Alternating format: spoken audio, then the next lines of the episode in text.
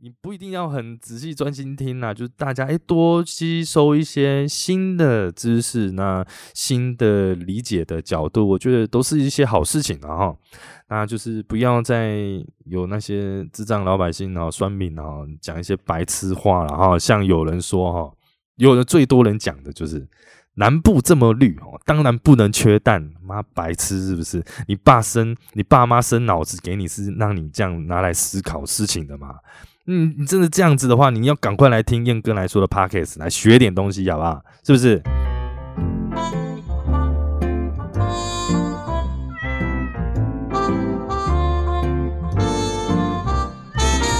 嗨，我是阿燕，您现在收听的是燕哥来说。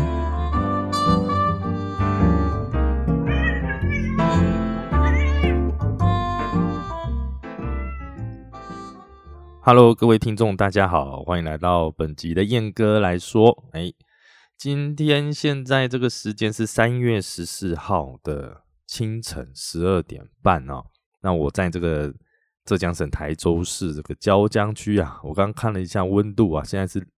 六度，太好了，外面他妈跟冰箱一样啊。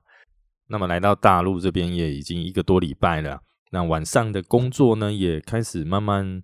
熟悉了啊。每天就是这样顺顺利利的这样子表演结束，哎，我觉得还蛮开心的。那接下来的日子应该会过得很快啦，应该是一下子就转眼间就回台湾了。好的，那上一次有我有录一一集是在讲那个关于缺蛋的情况了。那那一篇呢是比较从生活上跟我自己个人的实际角度遇到的问题，那去录制的那一集啊，去讲那一集这样子。那但是前几天我在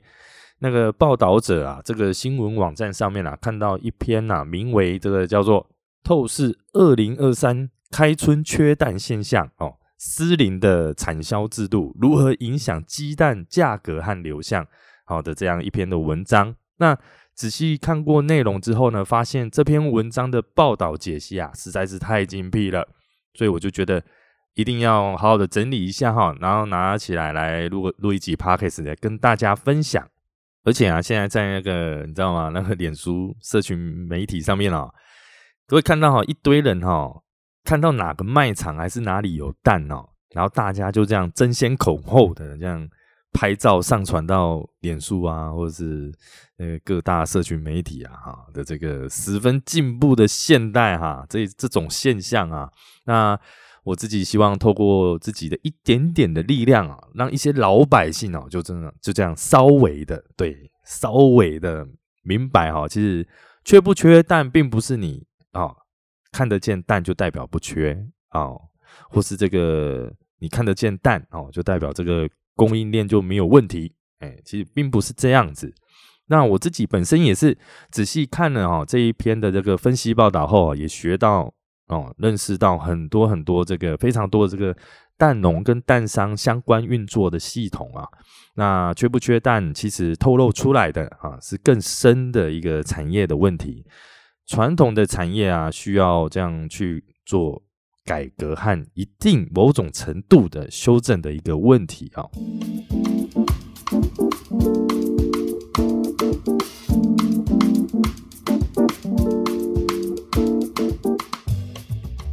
好的，那么首先呢，要来谈的是这个蛋农与蛋商的关系。哎，这个蛋农啊，养鸡生蛋啊，那么之后这些蛋会被固定配合的蛋商啊收购哦，然后蛋商将在其这个鸡蛋啊包装，然后导入零售市场和餐饮业去啊。那台湾的鸡蛋市场啊，其实是建立在一个浓浓的这个人情味和这个地区性，对。这个很重要，这个几乎是等于一下就贯穿整篇我要讲的这个内容啊。那中小型的这个蛋商啊，供货的这个范围啊，比较少跨县市。那和合作的蛋农啊，也几乎很少再去订契约啦，怕 K 有哦，都是靠彼此的这个默契啊，供货。那都是以一种像这样子数十年交情哦，在互相配合和经营。那彼此之间的这个商业行为啊，几乎都是建立在一个交情上，那也都很习惯这样子的经营模式了。那这也是为何近年这个大型财团啊、蛋蛋商的兴起啊，那么这些地方的蛋行啊、杂粮行啊、杂货店啊，还能继续生存的原因啊，那主要就是除了这个大型的财团蛋商开始有了，开始出现了，而这些比较中小型的蛋商，那它它在一个这个交情上啊，可能从上一代爸爸的那个时代就开始在配合的。所以，这个比较小的中小型的蛋商跟这些蛋农，在经过这样的一个长时间哈，这样子一个有非常有默契的这样子配合的方式啊，都还能继续生存下去。那么，这个一旦啊市场上啊出现这个缺蛋的情形的话，那蛋商收不到蛋，但还是要供货给那些有签订契约的这个下游厂商啊，像是一些。大卖场或超市，那一旦出现无法供货或是违约的情况啊，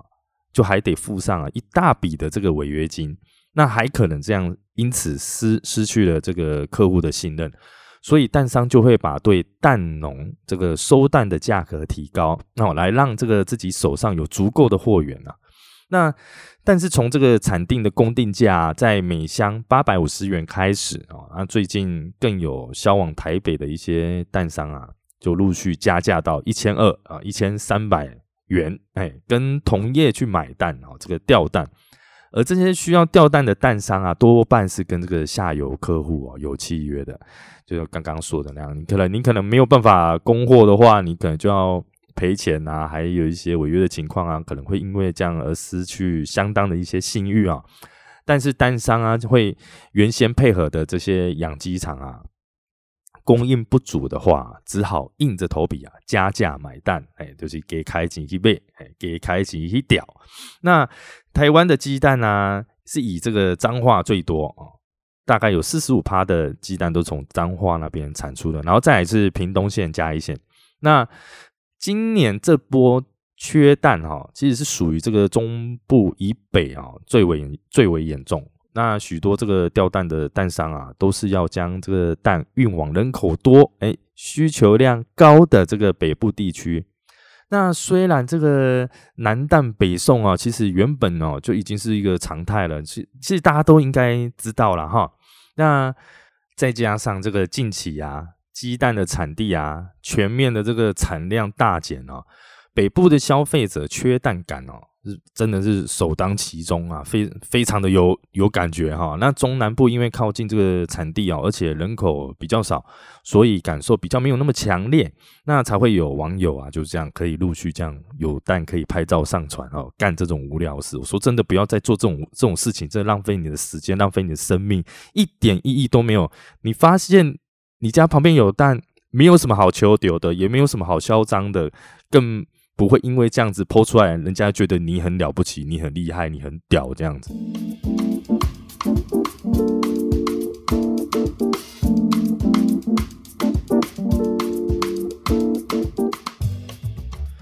那么我先讲一句话啊，就是餐饮业不能没蛋，哎，蛋商啊只能放掉零售。那这句话呢，其实就是受到这个鸡蛋啊减产啊冲击比较大的，除了这个北部啊以外啊，其实在这个通路端呢，呃，零售市场啊方面哦，又比这个业务市场啊更缺。诶，那么从这个里面的报道有提到啊，其实这个在中华民国养鸡协会的数据来看哈，我简单说一下，里面我有删减很多了，我大概以一个就是以口语比较好表达的方式哈来阐述给。让各位听众知道，那去年哈，二零二二年十二月哈中，十二月的中旬以后啊，那产蛋的母鸡数量就一路往下掉啊，从十二月中的这个三千五百万只哦，下滑到这个二月份哦，只剩下三千一百万只。对，光在这三个月里面呢，就少了约四百万。那每天的产蛋这个数量哈，光在这三个月中啊，累积起来啊。它就少了两千两百四十万颗蛋呢，很多诶。而根据这个农委会评估啊，台湾一天的这个鸡蛋需求量啊，在十二万箱上下哈。这个十二万箱，十二万箱上下，这个大概是在两千三百到两千四百万颗。那么现况其实就是不足六十到一百六十万颗，就就马修 gam 了哈。那么你会觉得说，哎，少的这一些对于我们这个日常生活中有什么关系呢？很抱歉，这个这个是不是生出来哈，给你在家 蛋不是生出来给你在家煎荷包蛋哦，然后炒蛋炒饭用的啊？那刚刚所提到的这个零售市场啊，就是你平常会接触到的这些通路。那另外一个就是更为广大哈，而蛋量更需要更大的这个业务用蛋了。大型蛋商啊，一天卖几千箱鸡蛋给大卖场啊，还有这个连锁餐饮集团哈。那么台湾还有很多这个地区型的，你知道吗？地区型的这个中小蛋商，一天卖蛋卖个几百箱，然后不止自己开店开店面这样零售，也卖给这个地区的早餐店、自助餐店等等的这些餐饮业者。而这些业务用蛋啊，需求量啊大，而且稳定。虽然没有签契约啦，但彼此哈都有这个数十年的交情哈。那遇到市场上啊鸡蛋供不应求的时候啊，业务用蛋通常都是地区的蛋行优先供应的对象。对，会先给这些店家需要每天需要大量的蛋的，先给他们，然后行意做不累。对，可能就会因为这样而倒，你你提提不出来这些那么那么多的蛋量，那他又不敢乱涨价。其实哈，大部分的商人哈没有那么缺德啦，就见机就哄抬市价，因为哈那不不然就是外面店门口会贴个红红红纸条 是吗？对，贴一个纸条说因好最近呢蛋蛋价上涨哈，这个本店哈因此哈。这可能一个便当涨个十块、十五块这样子，就这大家不会这样子去干这些事情，所以他们这样子去配合的方式，基本上这个中小型的蛋商都会先优先提供给这些店家去做使用。对，那因此啊，这些餐饮业者哈，即便这对这个蛋价上涨啊叫苦连天呐，但仍然不至于说这个没有蛋可以用的啦。那台中市区啊，其实这个有一个就是经营蛋行啊，已经四十年的这个蔡姓蛋商啊，那他就表示说啊，最近送蛋的时候哈，那嘿临停在路边，大家都看过那个蛋车啊，能家停停在路边啊，都有人询问说，哎，是否能够在这边买蛋？但是这个蔡姓蛋商啊，他都告诉这些老百姓啊，说我们都已经把蛋啊优先送给餐饮业者。他表示啊，这个目前蛋农供货量哦，较正常的时候少了三成。哎，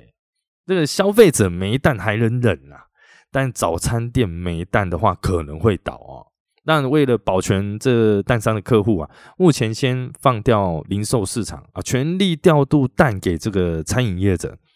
那但是啊，仍然要需要就是供体时间啊，大家一起减量嗯。用少一点，哎，例如啊，现在原先这个供应的这个两箱啊，减到一箱哈，那也没办法嘛，因为现在就是少嘛，大家就少少少少用，对，小心一点，我们求个有，但是不要多啊。那这蔡心蛋商啊，更是无奈的说啊，有的时候保守估计自己一天哈，至少缺五十箱啊，这五十箱大约是一万颗的鸡蛋啊。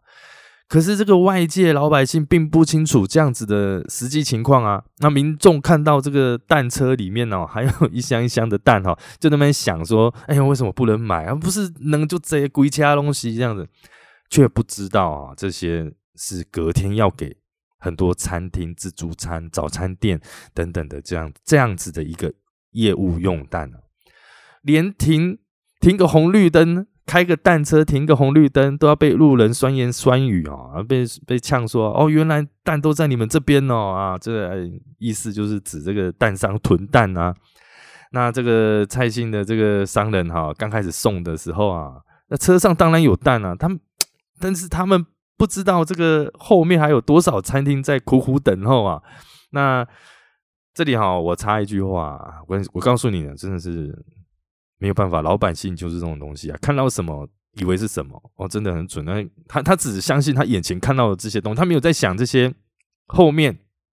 可能会有的一些严重的情况，就是没有没有那种思考的功能。我我很我很觉得有时候会觉得蛮痛心的，就是我们现在的大家说哦，我们现在的这个科技啊、社会啊很进步啊，可是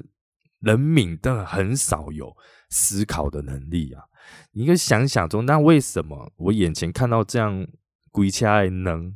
阿喜啊，那我哇背背丢？你要去做的应该是要去关心，哎，说为什么会这样子？我相信业者都会很乐意的去跟你分享啊，甚至去对你吐苦水嘛，好不好？那你不要去酸这些东西，没有用啊，好不好？我们一对事情一点帮助都没有了哦。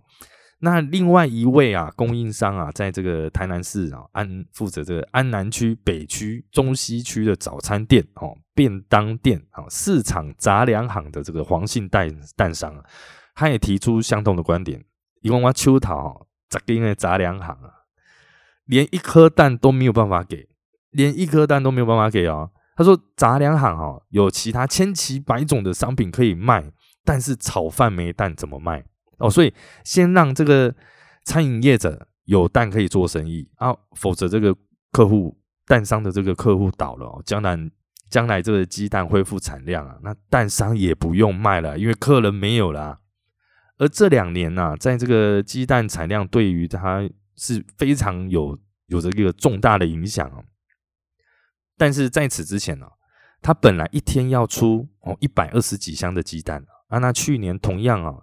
也面临这个缺单，对，去年有有一阵子，那客户流失哦，一天只剩下六十几箱的这个鸡蛋可以卖，现在更骤降到原先的一成，每天只剩下这个九到十三箱蛋哦，那而这样子每天还要在跟这个要蛋的要电话，这样子打电话不停的掉蛋啊，没有一天睡得好。很惨啊！一天要出一百二十几箱，现在每天剩下九到十三箱。那你说蛋商囤蛋吗？我告诉你，他们自己也没有办法，他们也也也很怕自己的客户就这样因此而消失。所谓消失，不一定是哦就不跟你配合了，而是的金价得已啊。那些餐饮业者陆陆续续的没办法做生意，然后就这样子倒店了。没有人希望这样子，好吗？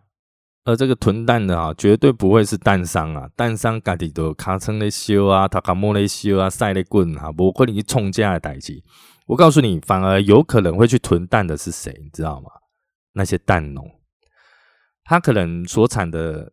蛋量哈，七成高价卖给蛋商，因为现在他们的赖的那个群主啊，掉蛋啊，就是一天从八百原本的八百五十元一箱啊，直接叫到这个一千三。再叫上去还是调不到，只会往上叠，那可能会甚至降到一千五、一千七，那他会把这个可能七成，好就一千二出去，留自己留三成，留三成干嘛？给那些一千五的。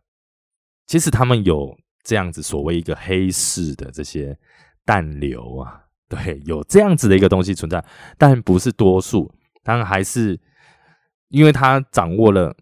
对不对？货源嘛，我家都是有能，啊，你别话这高啊买，好买有的胜利赢，但是爱提啥提钱出来，所以有可能会去囤蛋的这些角色呢，会是蛋农，而并非蛋商哈。好，那一旦这个一整个这个，其实一整个供应链啊，如果出现了开始出现动摇啊，这个业务用蛋啊。一定会相对的先稳住供货，哎，出货一定要稳，不然这个我我跟你说啊，老百姓一个月哈不买蛋哈还过得去啊，但是这个他们长期配合的这个餐饮店啊、早餐店啊、杂粮行，一旦吃不消倒了，等你蛋价回稳哦，你蛋商的客户也早就通通不在了。所以这些蛋商啊，他们也都表示说，目前最缺最缺的。就是平价的白蛋啊，也就是一斤这个六七十块的蛋。那除了因为这个业务用蛋啊是市场最大宗啊，而餐饮业者啊多半也有成两成本的考量啊。那一般的消费者啊，他自己也喜欢买这个比较便宜的蛋，而这些蛋通常出来一定是第一时间被扫光，然后再就是那个一盒可能一百多块的，或者是超市有那种一盒一百八啊两破两百的那种高级的蛋。才会开始有人买，但因为买不到，大家也是要硬着头皮去买啦。对啊，那其实有人会觉得说，这个鸡蛋其实它应该要在这个价格，应该是每颗十五到二十块，它才合理。因为真的，其实以一个蛋农来说，哈，如果你自己家里有有养鸡吗？你爸爸妈妈、阿公阿妈他们以前有养鸡，你会觉得鸡从小养到大，然后应该给它起，让你给它起。然后它喂到养到它可以生蛋，其实那个时间是你要很细心去照顾的，然后把蛋生的又大又漂亮又好吃，需要很多很多的时间成本和专业知识的。而蛋之前我们可能一一颗可能六块钱七块钱那一种的有没有？其实真的实在是有点太便宜了。对于我们这些蛋农哈，其实这些利益啊是相对比较起来是不够的。太低了，那这个产业的在改良哈，一定要让它有相当的这个利润收，可以可以收获，有这样的钱可以赚，那他才会去把这些钱去投资在更好的设备上啊，更好的这些机房，更好的这些饲养环境，因为现在讲讲求这个人道饲养嘛，就是有些有一些鸡啊，你要给它听莫扎特，听古典音乐。哦，它就会养的非常好，然后不要让它就是太挤啊。有有人说，你知道吗？现在这个集合式比较传统的这些集合式的这些养鸡场啊，他们都是你一张 A 四的纸哦，就可能里面就要养了两三只哎。这么挤，那你觉得他们会生生下来生的好蛋吗？对不对？应该不会吧，因为鸡自己心情都不太好，每天生活在这么恶劣的环境之下，所以这个东西它应该要有相对的利润，而这些相对的利润会反映在售价。那其实人就是这样啊，一修个米给他被惯洗啊，你你要那让让他忽然间涨价涨起来，可能两倍 double 以上。大家不会马上买单，可能在这边干干叫。可是你仔细想想，辛苦的蛋农每天从早忙到晚，然后为了自己的鸡蛋啊，除了产量的稳定以外，那他的鸡蛋的品质，那各方面他们的要求，他们所谓的用心，他们的专业度，我觉得那样子的价钱是相对合理的。而且鸡蛋是一个很了不起的食物，大家说对不对？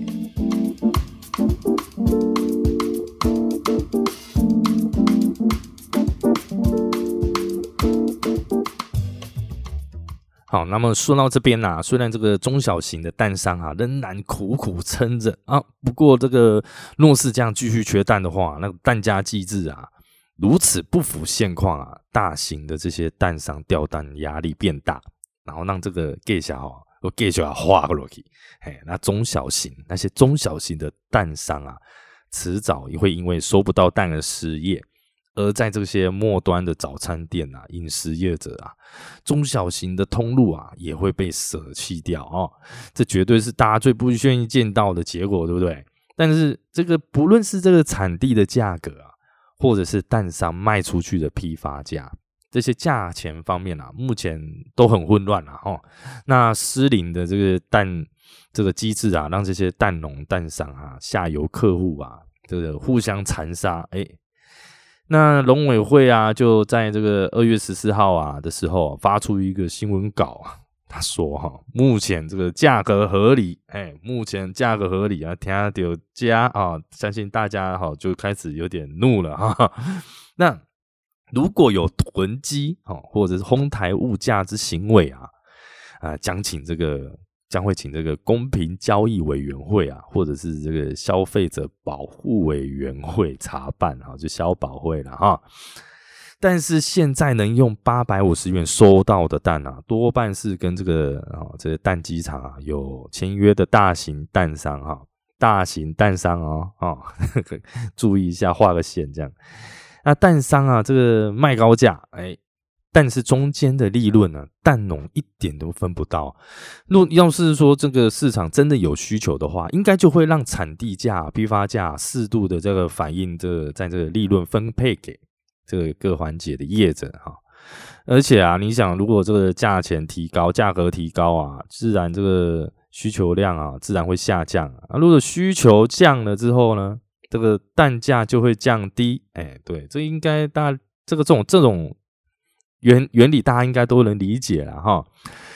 也有这个蛋商啊，为这个蛋农抱不平的啊，因为他们认为这个禽流感死了那么多鸡啊，那这个市场需求又那么高，那蛋商啊掉蛋啊，每箱喊到一千二啊，那还有那些不知道实际情况的，他们还在用八百五十元每箱在卖的这些蛋农啊，他们当然会觉得自己是冤大头啊，所以他们要要求要加价，那也是合理啊。所以说，如果没有协议出这个新的这个产销制度哦，灾难真的真的不远了。你这个价格整个大失衡，加比加加码 key 加码 key，然后他觉得不公平，他这边也 key，然后就变成说有蛋不卖，然后恶意囤货，那个时候才是真正的恶意囤货的开始，因为大家都不想当冤大头嘛，对不对？而这个报道者这篇文章啊，他又有详细提出这提出这个相关的这个产销制度的部分啊。那如果有兴趣的话，真的可以去搜寻这一篇啊，叫做《透视二零二三开春缺蛋现象》，您打这个已经就会有，然后空格一个就是报道者这样。那我觉得这个东西关于制度方面，你用平面的文字会比较好理解啦。那因为用听的，你口说，我这样子口说，里面有一个文字在哈，大家可能概念不太会有啊，所以在这边我就不去详述了哈。那接着文章一个标题哈，我念给大家听，叫“禽流感成常态”，哎，进口蛋难度提高，提升产业体质，不能再拖。哎，那么这个农委会啊，短期内解决鸡蛋的产量不足的手段哈，其实跟去年没有太大的差异，那都是以这个进口这个其他国家的鸡蛋来缓解啊，或者是用专案呢引进这个种鸡啊。那在政府啊宣布啊，预计这个进口澳洲哈五百万颗鸡蛋哦，那总鸡哈这预计哈进口三十万只啊，首批三十六万颗哦，这个进口鸡蛋哦，已经在这个二二月二十八号抵达，那总鸡现在已经来到了这个五万只啊，嗯，但是这个仰赖这种这种进口这个这一招哈，今年在今年势必遇到重大的挑战哦，因为呢，因为怎么说呢？去年哦秋冬开始哦。在这个全球就面临严峻的禽流感疫情啊，这个新型的这个病毒株啊，H1N1 啊，致死率非常高啊，让各国都难以招架。那台湾去年哦，主要的鸡蛋进口国日本哦、美国都难以幸免哦。据我所知啊，哦，这个日本他们的鸡蛋就是一直直接 double，基本都是 double 翻倍起跳，然后产量减半这样子。所以，这个美国的农业部统计哦，在二零二二年二月哦，禽流感爆发至今啊，这一整年下来啊，美国已经有这个四千三百万只鸡，这个蛋鸡啊死亡，那创下历史新高了。那我们台湾呢，这个关务署啊统计啊，这个二零二二年呢，为了要这个弥补这个本土鸡蛋缺口啊，全国全国啊全年进口这个新鲜的这个带壳鸡蛋啊。达到这个两千五百五十二吨，两千五百五十二吨。但去年哈十二月到现在这个二零二三年哈的鸡蛋进口却大幅下滑，大幅下滑。一月的进口量哈，你知道吗？预估只有七吨呢，七懂呀。而这一年的这个去年这整这一整年的两千五百五十二吨啊，对上这个。今年单月哈 进口七吨的这个给能哈的差异，我我想大家可想而知，这个是一个很可怕的这个差异啊。那不过啊，面对这个我刚刚讲的这些有的没的数据啊，这个农委会啊畜牧处啊，并没有回答进口鸡蛋是否受到全球这个禽流感的影响哦，而这个会影响这个进口量啊。只有表示说，哎，这个去年哎十二月和今年一月哦，进口量比较少的原因，是因为国内生产量有起来了。那农委会跟跟这个产业哈沟通哦，判断哦，不一定要进口啊。我就不知道这是在哪一个平行时空，他们觉得这个 国内的 鸡蛋生产量有起来，然后不是很了解啊。那好吧，那那不一定要需要，不一定需要进口的话，那就再来看看我们。好，台湾自身的这个养鸡环境啊，那许多蛋商啊、蛋农都表示啊，今年缺蛋，嘿，主要原因就是源头就是缺种鸡和这个蛋中鸡。那如果真的种鸡、蛋中鸡，如果大家有兴趣的话，可以自己去 Google 啊，我懒得再解释，不然这一集会录的非常非常长啊。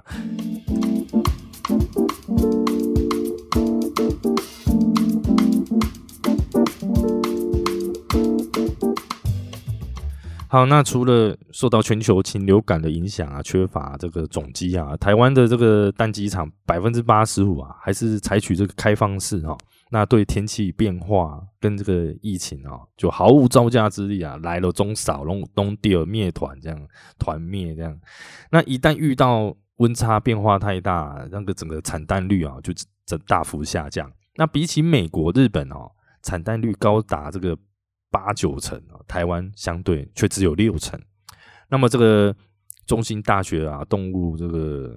科学什么专家哈，就是数十年来哦，就一直在第一线啊辅导这个农民。他认为说，他们认为说，如果蛋农要走不同的销售管道，并且哈创造自己的品牌啊，就可能要像日本一样哦，像五六家养鸡场一起联合起来。那么过去的农委会啊，曾经辅导过，但是。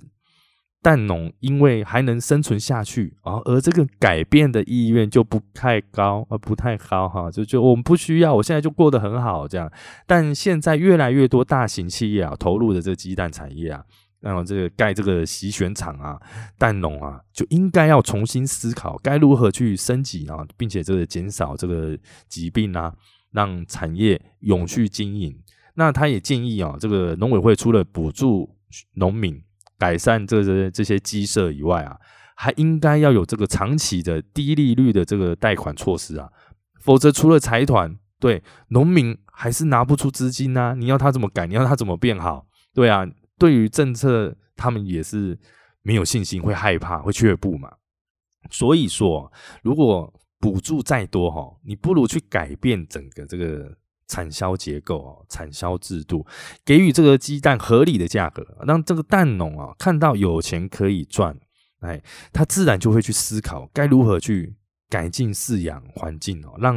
产量更稳定。因为我觉得这个就我刚刚就有提到，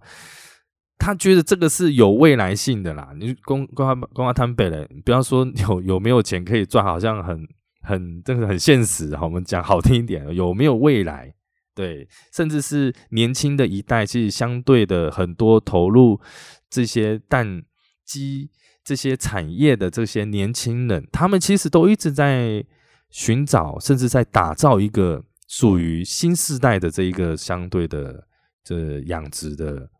方式、养行销的方式，包括品牌的建立。还有一些包装市场的调查等等等，然后他们都做做的很好。而我前一阵子也有配合过，就是那种有听 莫扎特鸡蛋、莫莫扎特音乐的这些蛋鸡，他们生的这些鸡蛋，然后很很好吃，而且蛋都很漂亮。好，所以讲到这边。我真心觉得政府应该要尽所能哈，去给予这个蛋农相关的辅导，那并且导入比较新的这个饲养方式啊，改善鸡舍啦，改善环境啊，让这个蛋农对政府重新的产生这个信心。那毕竟哈，蛋农辛辛苦苦养育这些蛋鸡啊，所生产出来的鸡蛋啊，真的是蛋农的心血，没有人会想要随随便便的去处理这些东西嘛，对不对？都是自己的，好像自己的生下来的小孩一样嘛，对。而面对这些中这些中小蛋商啊，和大型财团的蛋商，就是所谓的蛋商，不管这个大中小啊，就更要啊拟定更完善的这个产业法规啊，来去规范整个市场机制。那不论是蛋农、蛋商、餐饮通路哦。甚至业务用蛋啊，大家也都很辛苦，也都很努力的撑起这整整个市场啊。所以拜托你老百姓不要再哈，整天看到有蛋就他妈高潮，急着拍照泼泼网。你不缺不代表别人就不缺，有的人没有蛋可能会死，有的人没有蛋可能会没有办法养家糊口，有人没有蛋。他一生的积蓄心血，通通就会没了，好吗？卖瓜真是架蛋架上，妈你就有蛋你就高潮。那话说啊，我上个礼拜啊，在台州这边的大润发看到这个整座山的蛋啊，一颗二十五，不是，更正一下，不好意思，公不掉，一盒二十五颗，一盒二十五颗卡，一盒二十五颗，超大一盘哦，盘二十五颗，堆了这样小山一样，正在这个促销了。那折合台币一颗大概十一块左右吧，印象中我不太记得，但我记得好像是就是超就是十几块这样。然后当天我跟我的这些台湾的乐团的同事们分享这件事情啊，大家却是说啊，拍这边的蛋我实在是不敢吃，我也是因为这样子所以没有买。好，好了，那在最后啊来吐槽一下啊，这个还是面对这个事情啊，我是非常有感啊。那整理的这些资料啊，希望大家。你不一定要很仔细专心听呐，就是大家诶多吸收一些新的知识，那新的理解的角度，我觉得都是一些好事情啊哈。那就是不要再有那些智障老百姓啊、酸民啊讲一些白痴话了哈。像有人说哈，有的最多人讲的就是南部这么绿哦，当然不能缺蛋，妈白痴是不是？你爸生你爸妈生脑子给你是让你这样拿来思考事情的嘛？嗯，你真的这样子的话，你要赶快来听燕哥来说的 podcast，来学点东西，好不好？是不是？那有有人就说，因为大家会想说，没蛋没蛋，你就掉进口嘛。然后有人就说，嗯，这个贸易商啊，没在大量进口蛋啊，猫腻啊，哦，猫腻个傻逼啊嘛！你以为进口蛋那么好进口腻，对不对？你去有本事你去开一家来进，那么全球都蛋荒了，谁要让你进，对不对？他没办法出口，就播搞的就播搞，不来出口，是不是？好了，那本集节目哈就到此告一个段落。那请大家哈这个收听之余啊，别忘了就是去各大平台啊，甚至是最好是 Apple Podcast，我发现最多人在那边听，就是点个星星啊，留下您珍贵宝贵的评论啊。然后那个在那个商浪那边哈，其实一直都有，我都有开放这个 斗内啊 赞助啊，请我喝一杯咖啡啊，最最少就五十块而已啦，大家一人一一咖啡哈，就就。就就救救阿燕这样子，好啦，谢谢大家的收听哦。那这一期比较久，那大家会听到这边，相信大家都是俊男美女啦，我觉得很棒，大家身世都非常好的哈。那如果有什么问题啦，还是一样再一次的欢迎哈，大家来到我的这个燕哥来说的这脸书粉丝团啊，IG 啊，留下你宝贵的意见啊，卡后栏也通通也都可以啦。好不好？那可能最近也会相对的有一些新的要录的题材啦，也会慢慢的开始制作，请大家好好的期待啊！那本集就到此告一个段落，那谢谢各位的收听，我们下集见，拜拜。